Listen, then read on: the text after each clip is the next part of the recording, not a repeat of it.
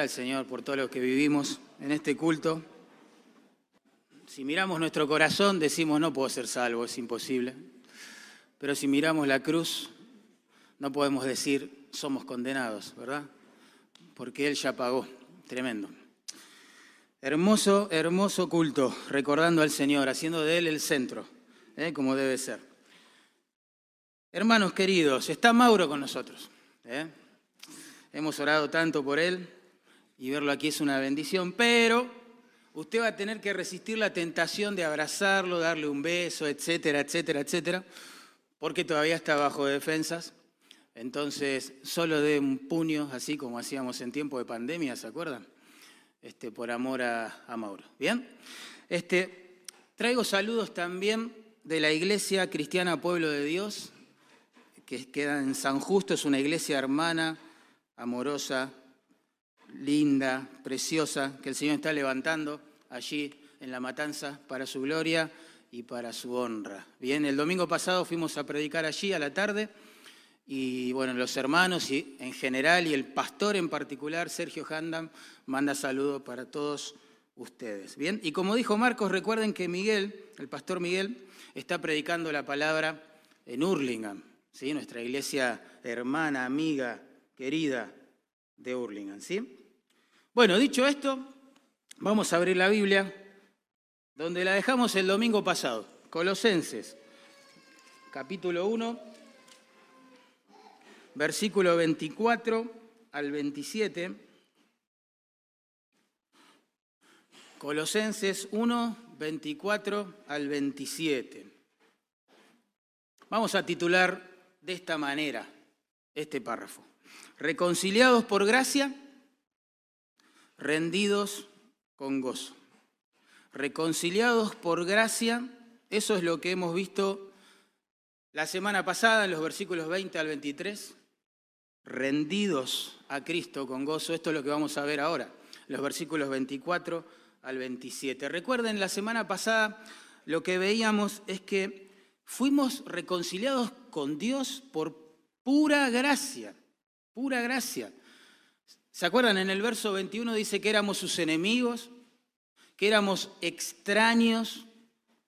Sin embargo, Él quiso sacrificar a su Hijo en nuestro lugar para tenernos de amigos.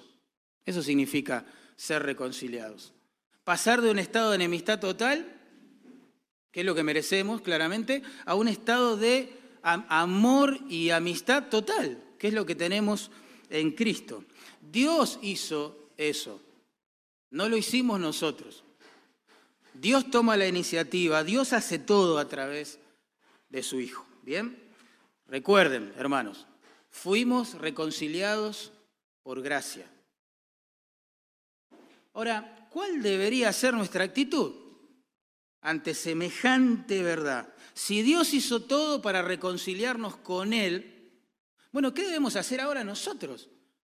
Que hemos sido reconciliados para Él, ¿verdad? Esa es la pregunta. Y la respuesta la vemos aquí, y es el título del sermón. Hermanos, Dios nos ha reconciliado por gracia, versículo 19 al 23, ¿no? Para que nosotros ahora vivamos rendidos, sirviendo a la causa de Cristo. Versículos 24 al 27 y vamos a leerlo juntos, ¿sí? Dice así la palabra de Dios.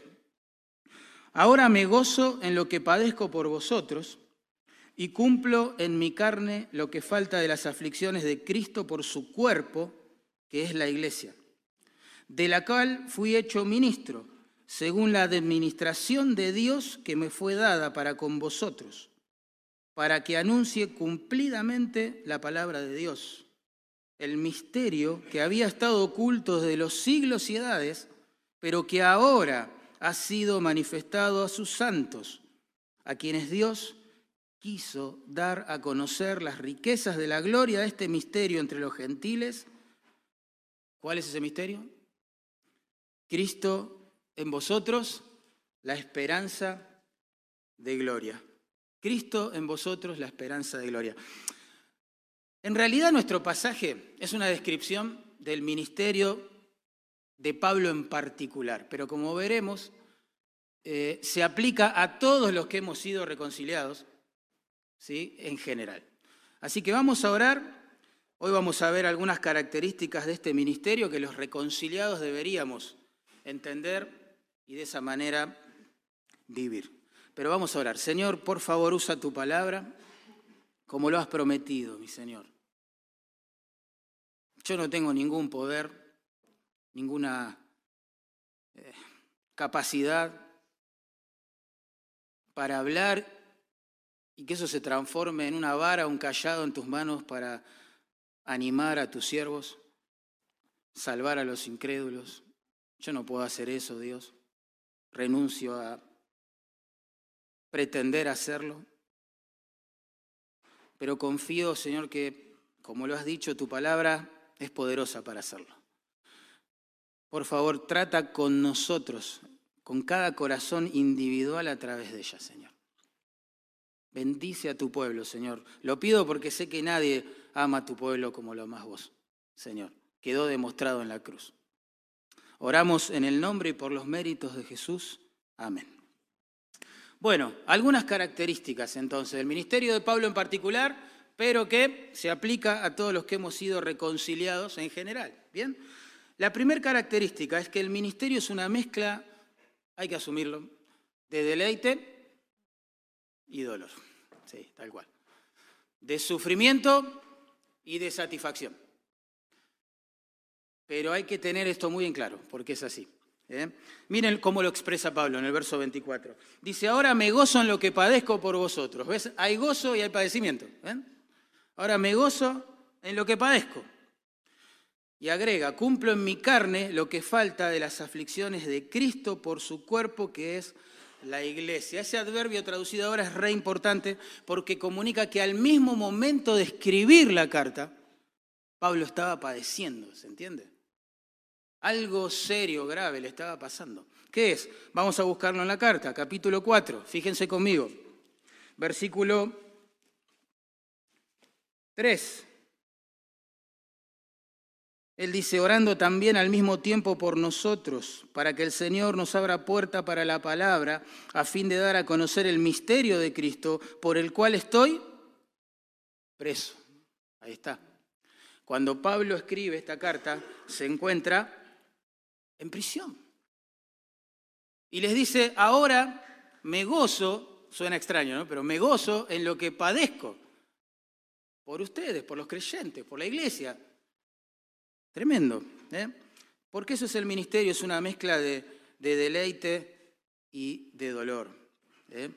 Pablo usa la expresión en mi carne, ¿eh? sufro, padezco en mi carne, para referirse al sufrimiento físico, obviamente, que estaba soportando allí en la prisión, encadenado a un soldado romano las 24 horas del día. Pero también habla de aflicciones, ¿vieron? Y esa es una palabra que describe todo tipo de presiones ¿sí? sobre el mundo interior del creyente. ¿eh? Alguien definió este término como la asfixia del alma, la angustia, ¿eh? la estrechez en el corazón. Y claro, imaginen, por un lado, la angustia propia que sentiría Pablo de estar preso. Tremendo, tremendo, sin haber cometido un delito. Por eso imaginen también la indignación ¿sí? que él habrá sentido al estar preso por una causa injusta. Y a eso súmenle también la ansiedad de no saber cuál iba a ser el veredicto imperial sobre su causa. Si el emperador iba a subir el pulgar y él quedaría en libertad, se lo iba a bajar y sería decapitado. Así estaba Pablo. ¿eh? Sin duda, sin duda, él era tan humano como vos y como yo. Por momentos habrá sentido una estrechez en su mundo interior impresionante. Impresionante. Sin embargo, dice, me gozo en lo que padezco por vosotros. ¿eh? Ahora, ¿en qué sentido Pablo cumple allí con las aflicciones de Cristo por su cuerpo, que es la iglesia? Es una frase rara esta, suena raro. Al menos en dos sentidos simples. El primero es que Él está sufriendo por Cristo. ¿Se entiende? A veces sufrimos por nuestro pecado, a veces sufrimos por las consecuencias de nuestro pecado y de las malas decisiones que tomamos, es verdad. A veces sufrimos por la maldad de otras personas o el pecado de otras personas. Pero en este caso él estaba sufriendo por Cristo. Me gozo en lo que padezco por vosotros, por los creyentes él estaba sufriendo, por la iglesia. ¿eh? Estas aflicciones llegaron a su vida solamente porque él estaba este, sirviendo a Cristo y amando a los creyentes. Es decir, que si él no estuviera sirviendo a Cristo y si él no hubiera dedicado su vida a la iglesia, no estaría sufriendo este tipo de cosas, estaría en libertad, tranquilo, como cualquier vecino. Como dijo Jesús a sus doce discípulos, todo esto os harán, hablando de aflicciones y persecuciones, por causa de mi nombre, dijo el Señor. ¿Eh? En Juan 15, 21. Tremendo. Así que Pablo sufre por Cristo, pero también la expresión lo que nos da a entender es que Pablo sufre las aflicciones de Cristo por su iglesia. ¿Eh? Por su iglesia, dice allí. ¿No? Claro, porque él, insisto, ha dedicado toda su vida a, ministrar la iglesia, eh, predicar el Evangelio y ver cómo Dios forma su iglesia, edifica su iglesia. ¿Se entiende? Es por eso que él estaba sufriendo. En 2 Timoteo 2.10 dijo lo mismo con otras palabras. Miren, dijo así, sufro penalidades hasta prisiones, porque años después de lo que estamos leyendo, él volvió a estar preso. Sufro penalidades hasta prisiones a modo de malhechor, mas la palabra de Dios no está presa. Todo lo soporto por amor a los escogidos, ahí está, los que van a formar la iglesia, ¿eh? para que ellos también obtengan la salvación es en Cristo Jesús. Así que Pablo sufre por el Evangelio de Cristo, sufre por la iglesia de Cristo. Sin Cristo, sin iglesia en su vida, no habría prisión. ¿Se entiende? No habría prisión. ¿Por qué? Porque el ministerio, recuerden, es una mezcla de deleite y de dolor, de satisfacción hermosa en el Señor y de sufrimiento, claro que sí. ¿eh? Ahora, lo irónico del caso de Pablo es que antes de ser reconciliado con Dios, él perseguía a los cristianos, ¿se acuerdan? Él perseguía a los creyentes, pero ahora que ya fue reconciliado con Dios por medio de Cristo, le toca a él ese extraño privilegio de sufrir por la causa de Cristo y de su iglesia. ¿eh? Y no era nada nuevo para Pablo, ¿eh? porque desde que lo salvó el Señor dijo acerca de él, yo le mostraré cuánto debe padecer por mi nombre. Desde el mismo día en que lo salvó. ¿Eh? Pero hay algo más asombroso en esta frase. Más asombroso. Lo que falta de las aflicciones de Cristo por su cuerpo, que es la iglesia, implica la idea de que Cristo sigue siendo afligido al ver cómo se trata a su iglesia. ¡Wow! Esto es impresionante. Como dijo un escritor antiguo, la cabeza del cuerpo, ¿no? La cabeza desde el cielo siente el mismo dolor que padecen los miembros cuando son perseguidos por su causa. Asombroso. Tan estrecha, tan estrecha es la relación de Cristo con los creyentes de la cabeza con los miembros de su cuerpo, ¿sí? es tan estrecha que cuando alguien persigue a la iglesia, lo está persiguiendo a él. El mismo Saulo supo eso en carne propia. Cuando perseguía a los creyentes, el Señor se le cruza en el camino y le dice, Saulo, ¿por qué me persigues? ¿Se acuerdan? Él no dijo, Saulo, ¿por qué estás persiguiendo a mis hijos? O a mi iglesia. No, dijo, ¿por qué me persigues a mí? Wow, y es verdad, somos hueso de sus huesos, carne de su carne, escribió el apóstol Pablo. Asombrosa relación y unidad que hay entre Cristo y los cristianos. Y si es cierto, según 1 Corintios 12, 26, que cuando un miembro de la iglesia se duele, todo el resto de los miembros nos dolemos con él, imagínense cuando un miembro de la iglesia es perseguido por el Evangelio, lo que siente la cabeza. Claro que sí. Ahora, hermanos, nosotros quizás no podemos saborear el consuelo, el dulce consuelo que hay en estas palabras porque no somos perseguidos todavía. Subraye todavía, ¿no? No somos encarcelados por causa de Cristo todavía. Ninguno de nosotros tiene que soportar que quizás en una reunión como esta sea interrumpida por las autoridades civiles y se nos prohíba eh, seguir rindiendo culto al Señor. Ninguno de nosotros sabe lo que es tener un familiar cercano aquí en este país preso por la causa del Evangelio. Pero imaginen el dolor de un siervo del Señor que acaba de ser rechazado por sus amigos, no sé, por, por su fe. O de alguien que ha perdido a un ser querido por causa de su fe. O alguien que quizá del otro lado del mundo, en un contexto de eh, Islam, ha perdido la libertad por su fe en Cristo. Si hay algo, si hay algo que puede animar a ese hermano o a esa hermana afligida, es saber que Cristo sufre con él. ¿Entienden? Asombroso. Cristo no es indiferente ni distante al dolor que siente su pueblo cuando es maltratado por causa de él. El servicio al Señor, hermanos, tenemos que asumirlo, insisto, en el marco de un mundo ¿sí? que desprecia su nombre, que desprecia su nombre. ¿eh? Sí o sí va a implicar ciertas dosis de sufrimiento, y acá entramos todos. ¿eh? En Juan 15, 18 Jesús dijo, si el mundo os odia, fuerte, ¿no? Sabéis que me ha odiado a mí antes que a vosotros, dijo el Señor. En el verso 20 Jesús agregó, un siervo no es mayor que su Señor. Si me persiguieron a mí, es decir, el Señor, también os perseguirán a vosotros, es decir, sus pequeños siervos.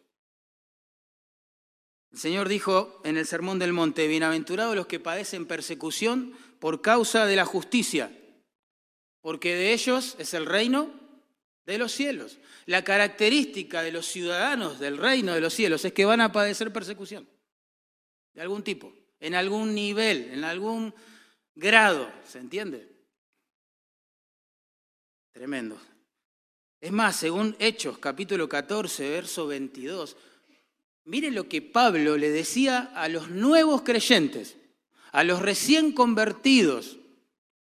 Les decía, es necesario que a través de muchas tribulaciones entremos en el reino de Dios. A los recién convertidos. O sea que nuestro, nuestros materiales de discipulados quizás tendríamos que agregar una lección que trate sobre este tema, para prepararlos, para decirles esto es así. ¿eh? El ministerio es una mezcla de deleite en el Señor y de dolor, ¿sí? de sufrimientos y de satisfacción, claro que sí. Así que hermano, no te sorprendas tanto cuando la gente te desilusione, cuando la gente te lastime, cuando la gente se aparte de Dios y se te parta el corazón por eso. No te sorprendas tanto, porque es lo que pasa. ¿eh? No te sorprendas tanto cuando te paguen mal por bien, ni cuando por amar más y decir la verdad seas amado menos. ¿eh? No te sorprendas tanto.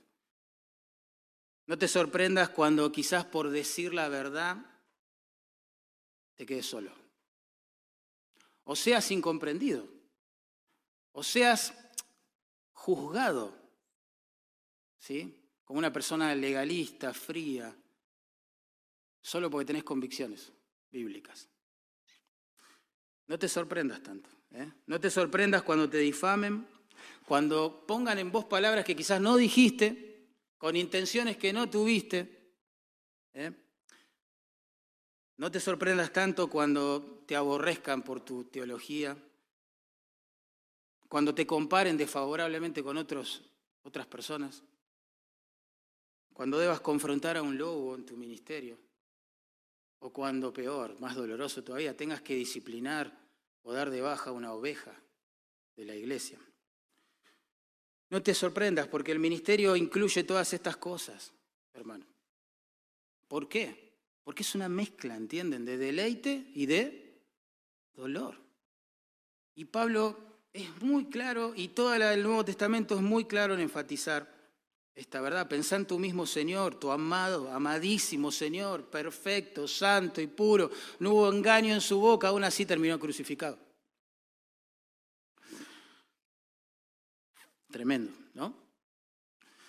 Hay que asumirlo. hermanos. ¿Querés servir al Señor?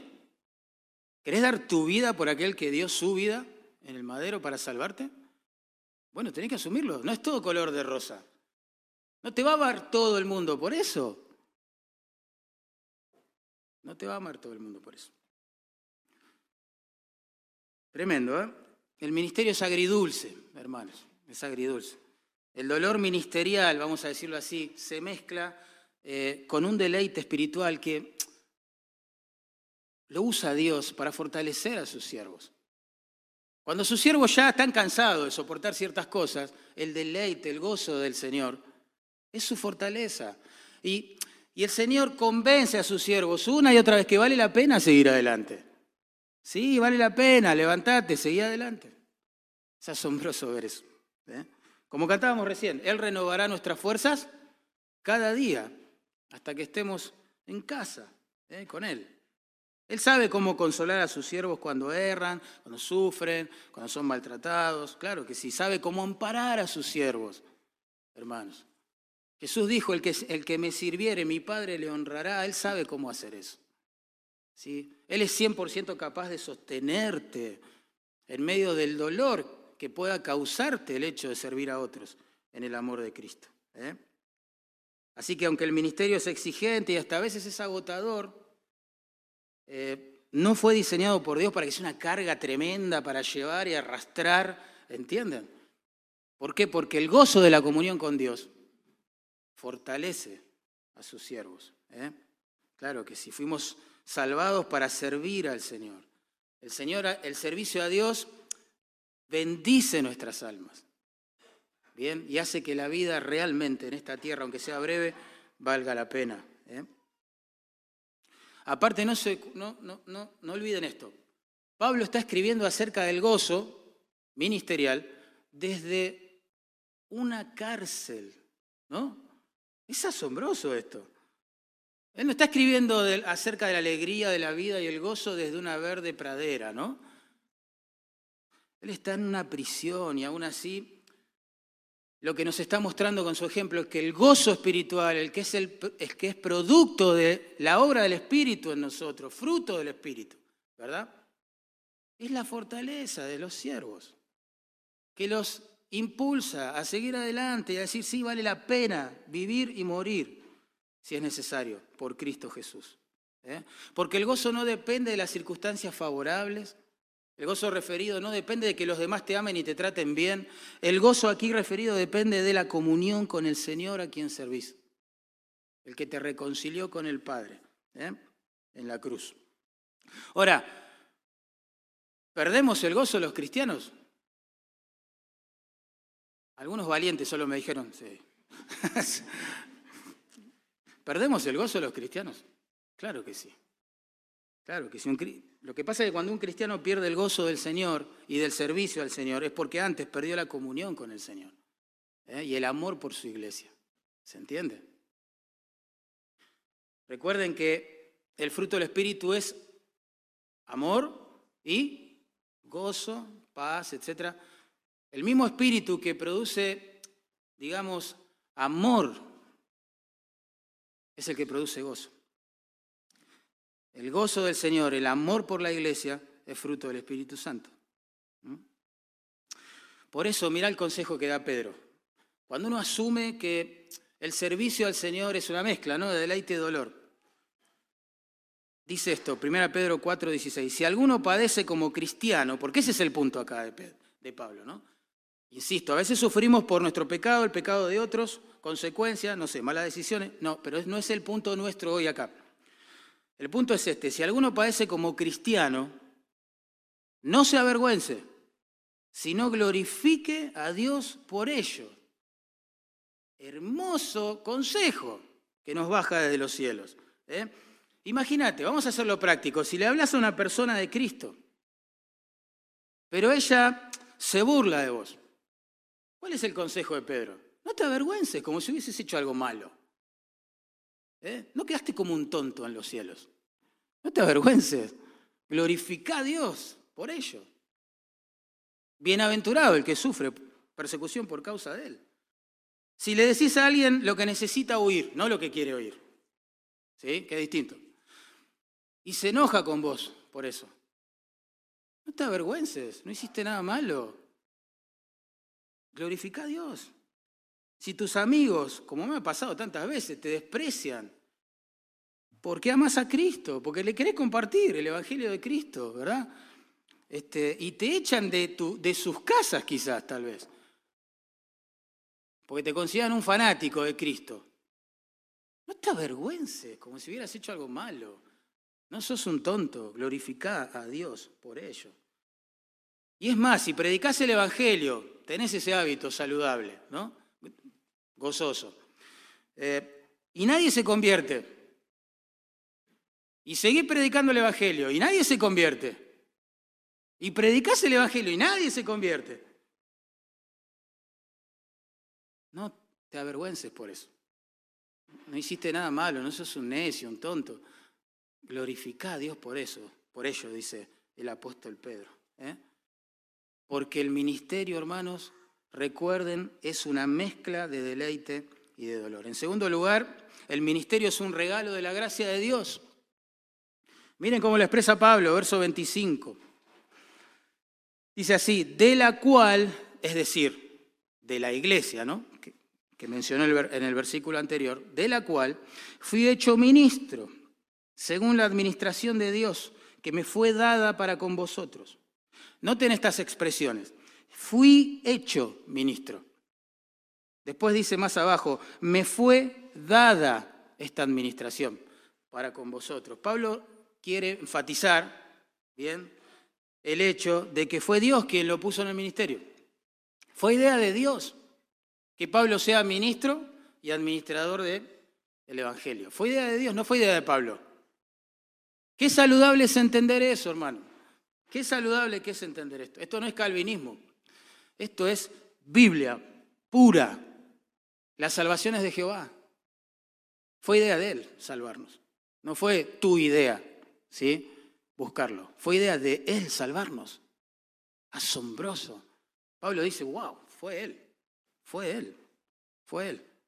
Es más, Pablo se encarga de que sepamos todos nosotros que Él hizo un plan para su vida y no tenía nada que ver con este que acaba de escribir acá. Por ejemplo, en Gálatas, miren qué interesante, en Gálatas capítulo 1, verso 14, él dice, en el judaísmo yo aventajaba a muchos de mis contemporáneos ¿Entienden? Él había planeado su vida dentro del judaísmo. En Hechos 26.9, cuando él está contando su testimonio, cómo es que llega a conocer al Señor, digamos, ¿verdad? O cómo el Señor lo conoce a él, mejor dicho. Dice estas palabras, escuchen, hermoso. Dice, yo ciertamente había creído mi deber hacer muchas cosas contra el nombre de Jesús de Nazaret, lo cual también hice en Jerusalén. Él no solo que no había planeado servir a Cristo y ser ministro del Evangelio, esas cosas, sino que había planeado oponerse, ¿entienden?, a Cristo y al ministerio del Evangelio. Esos eran los planes de Pablo. Pero el Señor se cruzó en su camino, como lo hizo con nosotros, y cambió la dirección de su vida en forma radical radical. Si vos me preguntás, Mariano, cuando eras chico querías ser pastor, no, no, ¿qué pastor? No, no.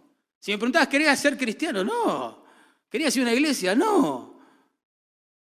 ¿Te ibas a imaginar tu vida estudiando las escrituras? No. Yo quería ser jugador de fútbol, hermano. Pero el Señor se cruzó en mi camino, como se cruzó en el tuyo si sos creyente. Y le dio un cambio total a esa vida. No te olvides de eso. No te olvides de eso. Quizás hoy, que pasaron años o meses, no sé, de que el Señor se cruzó en tu camino, estás como regresando, ¿no? A la antigua dirección que le dabas a tu vida, es decir, vivir para vos mismo. Pero no te olvides que Él se cruzó en tu camino para que mueras a vos mismo y vivas, realmente vivas para su gloria y el gozo de los demás. No te olvides, así como sucedió en la vida de Pablo, sucedió en tu vida si sos creyente. ¿eh? Tremendo. Cuando Pablo estaba embarcado, ¿eh? respirando amenazas, así lo describe Lucas, enojado contra los cristianos, persiguiendo a la iglesia, se le cruza al Señor y le dice, Saulo, Saulo, ¿se acuerdan? ¿Por qué me persigues? Yo entonces dije, está hablando eh, Saulo, ¿no? Yo entonces dije, ¿quién eres, Señor? Y el Señor me dijo, yo soy Jesús, a quien tú persigues. Pero levántate y ponte sobre tus pies, porque para esto me he aparecido a ti, para ponerte por ministro y testigo de las cosas que has visto. ¿Cómo se va a olvidar Pablo de esas palabras? Por eso acá las vuelve a repetir, de la cual, de la iglesia, fui hecho ministro, dice. ¿Ven? Nunca se olvidó de eso. El Señor se cruzó en mi camino. No para que sea próspero, exitoso, famoso según los parámetros de este mundo, sino para que viva para su gloria. ¿eh? Para predicar el Evangelio. Que otros le conozcan, le amen, le sirvan, le adoren. Qué lindo entender eso y vivir así. ¿eh? Si alguien hubiese preguntado, a ver, ¿hay algún voluntario que quiera ser ministro del Evangelio? Y Pablo hubiera estado presente, ahí o Saulo, ¿no? Hubiera estado presente estoy seguro que él no levantaba la mano. Pero Dios lo llamó al ministerio. Bueno, algo similar sucedió en nuestras vidas. Por gracia el Señor se cruzó en nuestros caminos, hermano. ¿eh? Trae eso a tu mente, por favor. Nos reconcilió con el Padre a pesar de que éramos sus enemigos, éramos extraños. Versículo 21 dice eso, ¿verdad? Eh, qué día glorioso. Espero que no lo olvides nunca y que lo traigas a la mente siempre. Y si no podés identificar algo así, dale, preguntá cómo, cómo, cómo un pecador puede ser salvo. ¿Cómo puede reconciliarse con un Dios que es justo? Alguien te va a responder. Queremos responderte porque para eso vivimos. Para eso vivimos. Pero lo cierto es que el Señor se cruzó en tu camino, te salvó, te reconcilió con el Padre, te dio nueva vida y encima te llamó a vivir para Él, a vivir para su gloria, a involucrarte dentro de su misión, su misión. ¿Eh? Aunque no lo merezcamos, ni nos sintamos capacitados, hermanos, o pensemos que otras personas claramente lo harían mejor que nosotros. Eh, recordad, todos fuimos reconciliados por gracia para que vivamos rendidos a Él ahora con gozo. ¿eh? Recordar esa gracia que Dios tuvo en el principio. ¿eh? Te va a ser un ministro de gracia hasta el final. Hasta el final. No olvides, esto comenzó por gracia. No sos nada, no mereces nada, pero Él te lo dio todo. ¿Verdad? Bueno, que termine en gracia también. Ese es el gran desafío. El ministerio es un llamado, en tercer lugar, al servicio y a la administración. Noten, dice allí Pablo, de la cual, de la iglesia, ¿no? Fui hecho ministro según la administración de Dios que me fue dada, ahí está, para con vosotros. ¿eh? Ustedes saben que el sustantivo que ahí se traduce ministro describe a un siervo, no una celebridad. Alguien que está entregado al servicio de otro, no a una estrella de Hollywood, ¿sí? del Hollywood cristiano, digámoslo así.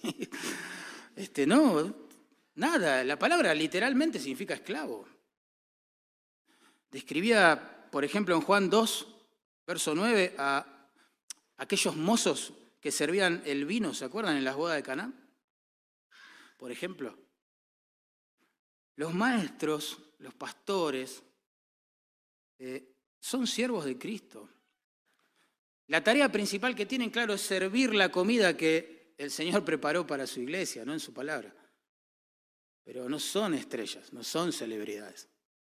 Son ministros, diría Pablo. Son siervos. Trabajan bajo la autoridad del Padre. No son señores, ¿eh?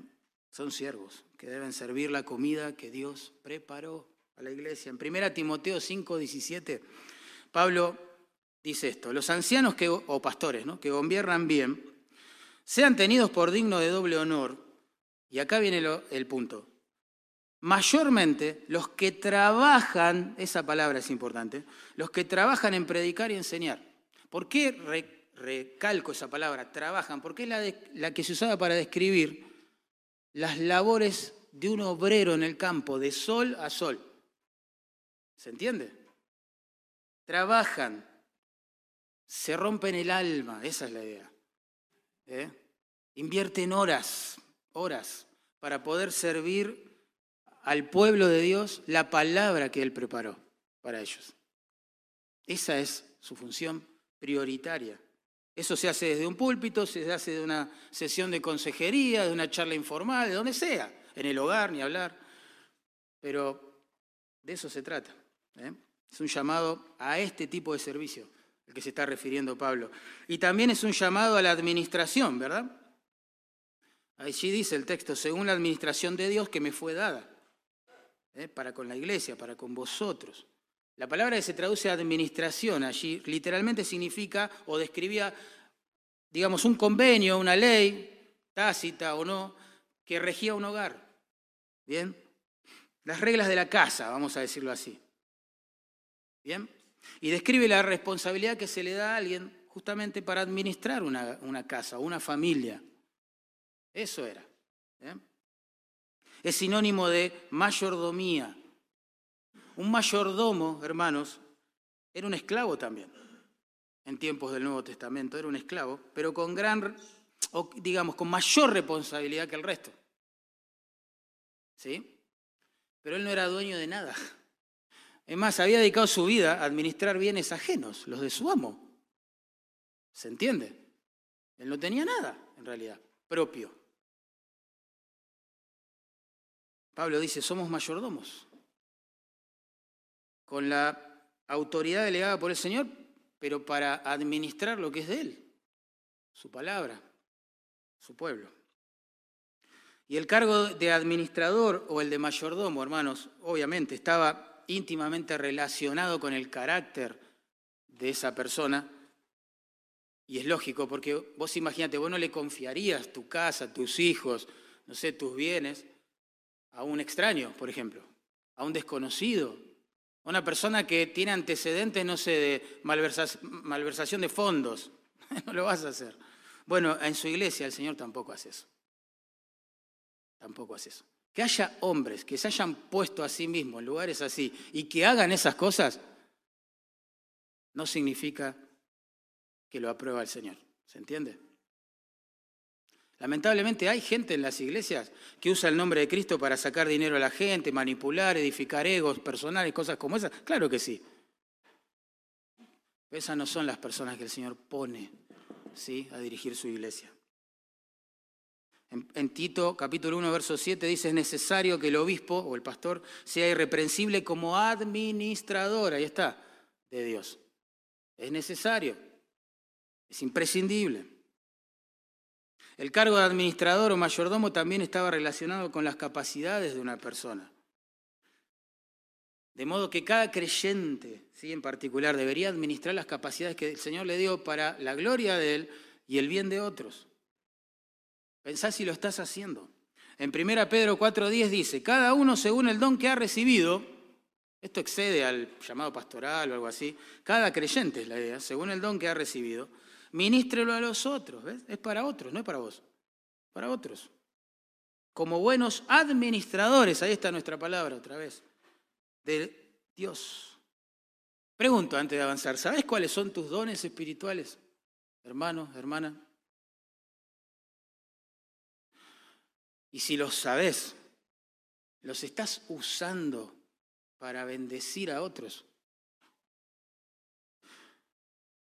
La verdad es que a veces no somos buenos administradores de Dios. ¿Te gustaría saber cuáles son tus dones espirituales? Si haríamos un taller, por ejemplo, sobre este tema, ¿vendrías para descubrir qué es lo que Dios te dio? Si sos creyente, Dios te dio dones. ¿Y cómo usarlos en la vida de otros? Avisale a alguno de los pastores, a alguno de los diáconos y lo organizamos. Es importante este tema. ¿eh? ¿Saben por qué es importante? Porque al final de todo, cuando esta vida pase, y pasa rápido, ¿verdad? Vamos a tener que dar cuentas a Dios de nuestra mayordomía, es decir, cómo usamos, en qué invertimos las cosas que Él nos dio, nos prestó, ¿se entiende? ¿Qué hicimos con la vida que Él nos regaló? ¿Qué hicimos con las capacidades que Él nos entregó? ¿A quién hemos bendecido con eso? ¿O las guardamos para nosotros mismos? En 1 Corintios 4.2 Pablo dice, se requiere de los administradores, esa es nuestra palabra, ¿no? Que cada uno sea hallado fiel. Ese es nuestro anhelo más grande. Cuando llegue el día de dar cuentas, no ser hallados perfectos, porque no, no existe eso, pero sí haber sido fieles, fieles, como administradores. Usamos lo que Él nos dio, poco, mucho, a los ojos de los hombres, no importa, lo que Él nos dio para su gloria y el bien de otros. Lo cierto es que cuando Dios te reconcilió consigo mismo por medio de la obra de su Hijo, ¿eh? hermano, hermana, te recibiste de, ministerio, de ministro, digamos, o ministra, y de mayordomo o de mayordoma. No sé si existe esa palabra. Creo que no, acabo de inventarla. Qué, qué tremendo eso, pensá en eso. Tu vida tiene un propósito que trasciende esta vida. Pensá en eso, por favor. Sabes, mira, después de 50 años enseñando la palabra de Dios a su iglesia y bueno, por extensión a un montón de iglesias, el pastor John MacArthur aconseja a sus colegas, ¿no? Con estas palabras. Me encantó. Dice así: Ustedes deben predicar la palabra de Dios, no las suyas. Muy bueno. Ustedes son sembradores y no quienes hacen crecer la semilla. Qué bueno. Ustedes son sus representantes, no son la autoridad final. Ustedes son los administradores, no los dueños. Ustedes son lectores o estudiosos, ¿no? No los autores de las escrituras. Son mensajeros, no son el mensaje. Ustedes son los meseros o los mozos, no los cocineros. Qué sabias palabras. Qué hermoso servir al Señor entendiendo estas cosas. ¿Eh?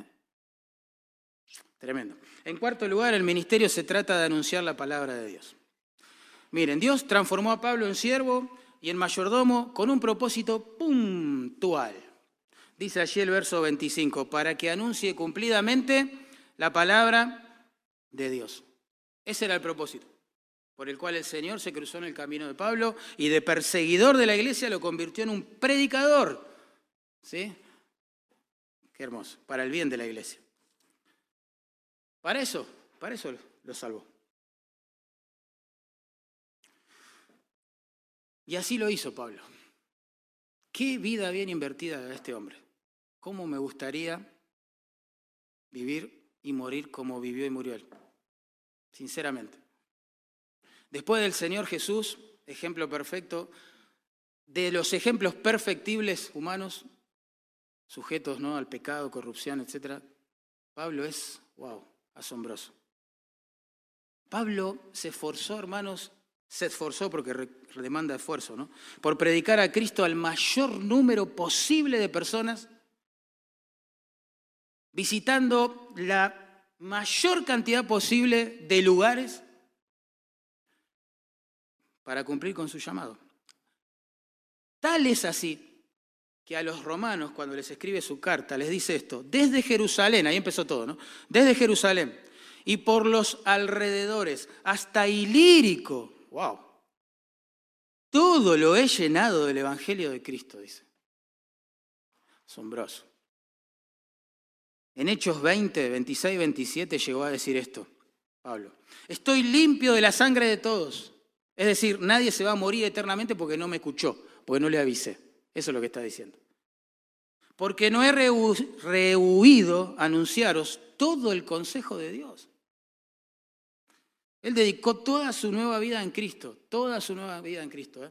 para predicar todo el consejo de Dios a todas las personas posibles. ¿Entienden? Qué vida bien invertida. ¡Wow! En Hechos 20:24 le dijo a sus colegas pastores palabras hermosas. Hay que hacer un cuadro con estas palabras. Dice, de ninguna cosa hago caso, dice Pablo. Ni estimo preciosa mi vida para mí mismo, con tal de que acabe mi carrera con gozo y que acabe el ministerio que recibí del Señor Jesús para dar testimonio del Evangelio de la gracia de Dios. Su meta más alta en la vida, hermanos, era terminar bien la carrera. Terminarla con gozo y predicando a Cristo. Ese era como su, su sueño, su, su meta más grande, su propósito más excelso para su vida acá en la tierra. Quiero terminar mi carrera, mi vida acá en la tierra, con gozo y predicando a Cristo. Qué lindo. Hoy quizás podríamos transformar esa frase un poquito, adaptarla a nuestro contexto, ¿no? De ninguna cosa hago caso. Quizás podríamos expresarlo así, de ninguna prueba hago caso. De ninguna crítica hago caso. De ninguna ofensa hago caso. De ningún enemigo hago caso. De ninguna falta de amor de parte de los hermanos haré caso. De ningún sentimiento de autocompasión haré caso de ninguna culpa que ya ha sido perdonada, haré caso. De ninguna calumnia, haré caso. De ninguna acusación maliciosa, haré caso. De ninguna prueba, de ninguna aflicción, de ninguna enfermedad, haré caso. De ninguna presión diabólica en la mente, de ninguna ansiedad latente en el corazón, de ninguna tristeza profunda en el alma, o de ninguna corriente humanista, terapéutica, política, filosófica que se cierna, que se introduzca en la iglesia, haré caso, con tal, con tal, de que termine mis días con gozo en mi Señor y predicando su palabra y su nombre. Wow, hermano, vos que querés servir al Señor, hermana, vos que querés servir al Señor, espero que cobres aliento en pensar así. No te enganches, no te enrosques con nada, no te enriedes, decía Pablo en los negocios de la vida, si eso te va a impedir agradar a aquel que te llamó por soldado. Ninguna meta más alta, ningún propósito más elevado, más trascendente. Que un ladrón no puede robar, ¿no? ni el orín corromper, ni va a terminar en el cementerio. No hay nada como esto. Nada. Gozarse en Dios y predicar para que otros se gocen en Él. No hay nada como eso. De hecho, cuando ya pasaron los años, después que escribió esta carta que estamos leyendo, estaba a punto de morir Pablo ya. Eh, según la tradición, decapitado ¿no? por Nerón, él escribió estas palabras. Dice, yo ya estoy para ser sacrificado. Lo tenía claro. Y el tiempo de mi partida, de mi muerte, está cercano, dice. Miren lo que dice. He peleado la buena batalla. He acabado la carrera. He guardado la fe. Qué precioso epitafio, ¿no? Qué vida bien invertida, por favor. Qué gozo es vivir y morir de esa manera. Sin embargo, nos distraemos tantas veces con tantas cosas y le hacemos caso a tantas cosas, ¿no? Tantas voces. Y nos distraemos, nos desenfocamos de lo esencial, ¿eh? de la razón por la cual se nos reconcilió con Dios. Vos decís, bueno, pero a mí Dios no me dio dones para la predicación, yo no tengo nada que ver con eso. No, ya sé, no todos son llamados a predicar públicamente la palabra. Claro que no. Pero sí te dio la responsabilidad y la capacidad de enseñar la palabra en tu hogar. Sí, que podés y debes hacer eso. Deuteronomio 6, después léelo en tu casa, versículos 4 al 9, Efesios 6, etc. Sí, podés hacerlo. Y también te dio la capacidad, la responsabilidad y la autoridad para que hagas discípulos de Él en todas las naciones, según Mateo 28. Y por último, vamos a ver que el ministerio se trata de sumarse a la misión de Dios. Sumarse a algo que Él viene haciendo. No hay que inventar algo nuevo. Estoy un poco confundido porque todo el tiempo se inventa algo nuevo en las iglesias ahora. ¿Se dieron cuenta de eso? ¿Se dieron cuenta? Es increíble. No fuimos llamados a ser inventores de la vida cristiana. No fuimos llamados a ser novedosos, a traer un mensaje nuevo, más adaptado, digamos, al oído posmoderno, contemporáneo. No, la verdad es que no. Fuimos llamados a anunciar lo que Dios quiere que anunciemos en su palabra. Uno se pregunta, ¿cuál es el mensaje que Pablo debía anunciar? Por el cual estaba preso y etcétera. Bueno, el verso 26 dice el misterio, el misterio, que había estado oculto desde los siglos y edades, ven, no es nada nuevo, pero que ahora, en tiempos de Pablo, ¿no? Eh, ha sido manifestado a sus santos hace dos mil años que fue manifestado a sus santos. ¿eh? Recuerden que en el Nuevo Testamento un misterio no es algo misterioso, como si fuera un jeroglífico ahí extravagante, extraño. Un misterio es una verdad retenida que Dios ha querido ocultar por un tiempo, pero que después quiere dar a revelar y dar a conocer. Y acá dice, se la da a conocer a su pueblo, a sus siervos, a sus santos. Buenísimo. ¿Y cuál es ese misterio? El verso 27 responde, miren, Cristo en vosotros, los gentiles. La esperanza de gloria, ese es el misterio. Es el misterio que acaba con el misterio, vamos a decirlo así. Es decir, en el Antiguo Testamento todo el tiempo leíamos que Dios iba a enviar a su Mesías, un Mesías salvador, un Mesías sufriente, pero también un Mesías reinante, ¿no? Eh, a través del cual iba a bendecir a gente de todas las naciones con perdón, vida eterna, etc. Pero no sabíamos quién era. En tiempos de Pablo, Dios revela el misterio. Y dice, es mi hijo, Jesucristo. Tiene nombre y apellido el misterio ahora, ¿entienden? En el Nuevo Testamento. Qué hermoso, no hay que especular, no hay que teorizar. Es Él, es Él. Es Él. Pero hay más, porque noten, el Mesías no solo que ahora tiene nombre y apellido, vamos a decirlo así, no solo que nos trajo reconciliación con Dios como vimos la semana pasada en la tierra, sino que también es nuestra esperanza de estar con Él en gloria algún día. Cristo en vosotros, la esperanza de gloria. ¿Cómo un pecador como yo, o pecadores como ustedes, pueden tener la esperanza de vivir eternamente en la gloria de un Dios que no tolera el pecado. No tiene sentido. No tiene sentido. Es una imposibilidad que Dios ha resuelto a través del que nunca pecó, muriendo en nuestro lugar. ¿Sí? Entonces, el misterio tiene nombre y apellido. Es Cristo Jesús, claro que sí. Él es el Salvador. Él es el que nos reconcilia con Dios. Él es el que nos da esperanza certera de estar en gloria, en casa pronto con Él. Pero hay algo más, hay algo más. Noten, el Mesías, Salvador, reinante, ahora viene a morar, ¿sí? Viene a, a morar, a habitar en todos los creyentes, sean judíos o gentiles, como en el caso de los colosenses. Ya no hay privilegios, ya no hay distinciones, entre judío, gentil, hombre y mujer, siervo, libre, rico, pobre, blanco, negro. Todos los creyentes somos uno en Cristo Jesús, todos los creyentes somos habitados por Él, por su Espíritu. Ahora, en el Antiguo Testamento no hay ningún misterio de que Dios iba a reconciliar con Él a través de su Mesías a gente de todas las naciones. Nunca, nunca Dios dijo solo el que eh, naciera en el pueblo de Israel va a ser salvo. Nunca dijo eso Dios. Jamás, ¿eh? no se confundan con eso. ¿eh?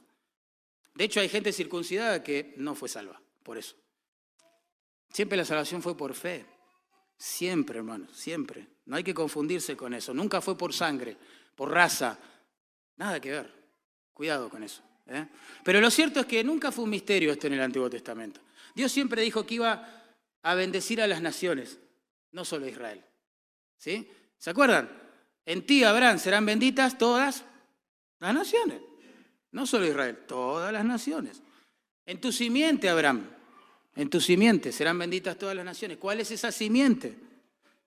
Gálatas 3:16. Dice, a Abraham fueron hechas las promesas y a su simiente. No dice, y a las simientes. Como si hablase de muchos, sino como de uno. A tu simiente, la cual es Cristo. Ahí está, se acabó el misterio. Se acabó el misterio. El misterio no era, ¿será que Dios va a bendecir a gente fuera de Israel? Ese no era ningún misterio. El misterio era a través de quién lo va a hacer. ¿Quién es ese descendiente de Abraham? ¿Quién? Cristo. Cristo. Todo el Antiguo Testamento, la gente del Señor se gozaba pensando que algún día todas las naciones iban a adorar al Señor. Miren, Salmo 67 dice, te alaben los pueblos, oh Dios, todos los pueblos te alaben. Alégrense, gócense las naciones, porque pastorearás las naciones en la tierra. Siempre fue la esperanza, siempre. Lo que no sabíamos era por medio de quién Dios lo iba a hacer. Y ahora tiene nombre y apellido, hermano. Fuimos reconciliados por gracia para vivir rendidos a Cristo con gozo. ¿No? Y vos decís, ¿tendré alguna participación yo en este gran plan asombroso de reconciliación de Dios universal a través de su Hijo? ¿Yo qué tengo que ver? Yo, me, me cuesta llegar a fin de mes, me cuesta cambiar el cartucho de la impresora, tengo problemas para atarme los cordones. Yo no sé hablar en público, no tengo un temperamento de líder, ¿no? No he influenciado a nadie. ¿Yo qué tengo que ver en todo esto?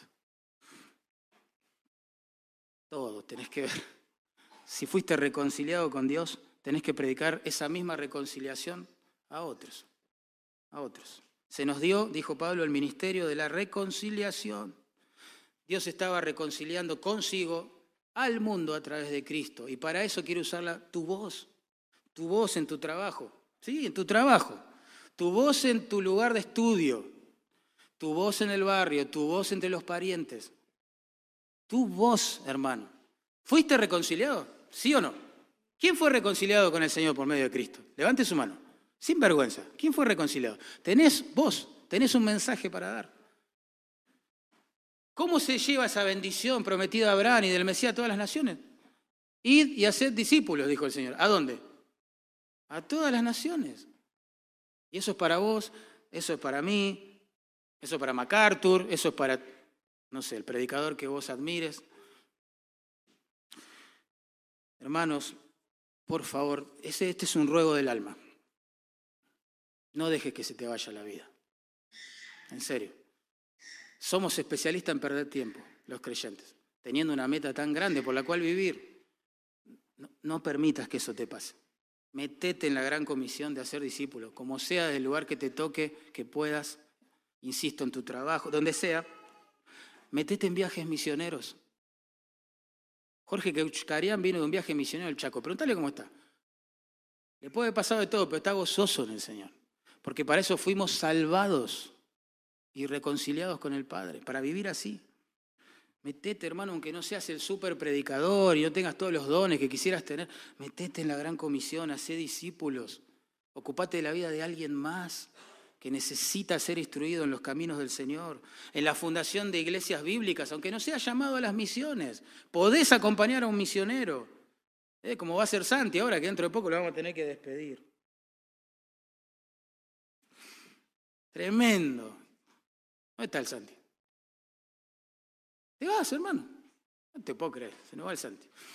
Pero no se va a pasear a la costa. Bueno, también va a pasear, seguro.